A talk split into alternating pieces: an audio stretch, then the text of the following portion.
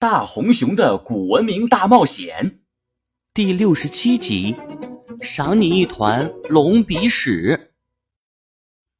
迪迦和千岁都看明白了大红熊想要表达的意思，可唯独花泽一头雾水。大红熊，你这是什么呀？我怎么没看出来？大红熊圈出来的这块星图和这块浮雕上的图案。竟然一模一样！什么？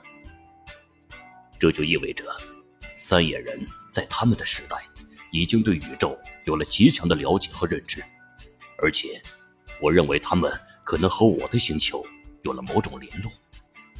大红熊，你身上的火焰标志，我冠带上的火焰符文，还有这座神庙门口的火焰雕刻，都是一模一样的，这到底是为什么？这座神庙充满了连我也无法解答的谜团，就像我不理解为什么你身上会有火焰符文的腕带。我们的星球人在数千年前的确曾经来过地球，但那已经是很久之前的事了。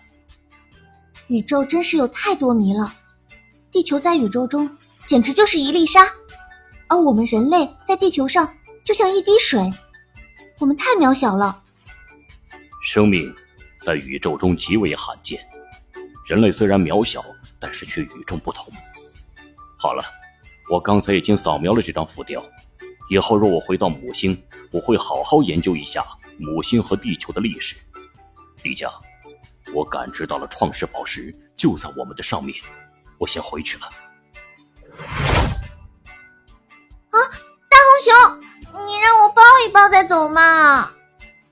在千岁的呼唤声中，大红熊化为一团红光，融入了迪迦的身体。奇怪，为什么千岁一见到大红熊，就仿佛变成了另外一个人？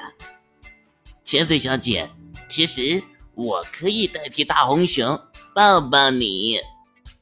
做梦！妈妈呀，千岁小姐就连生气的时候也是这么可爱呢。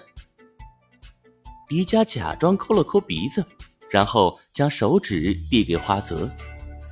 小花子，你该吃药了，朕赏你一团龙鼻屎。迪迦，咦，好恶心啊！破云，哪有你这样的皇帝啊？啊！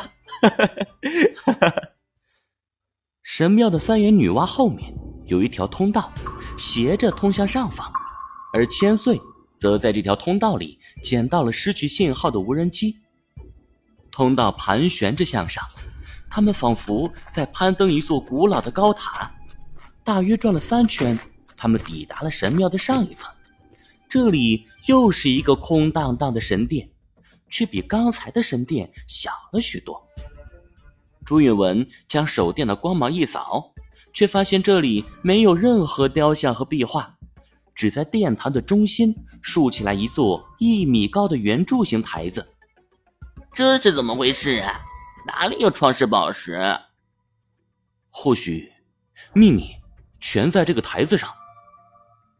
手电的光芒全都聚焦在这个圆柱形台子，只见它周围也遍布着藤蔓似的花纹，而所有的花纹从地下直到上方的台顶。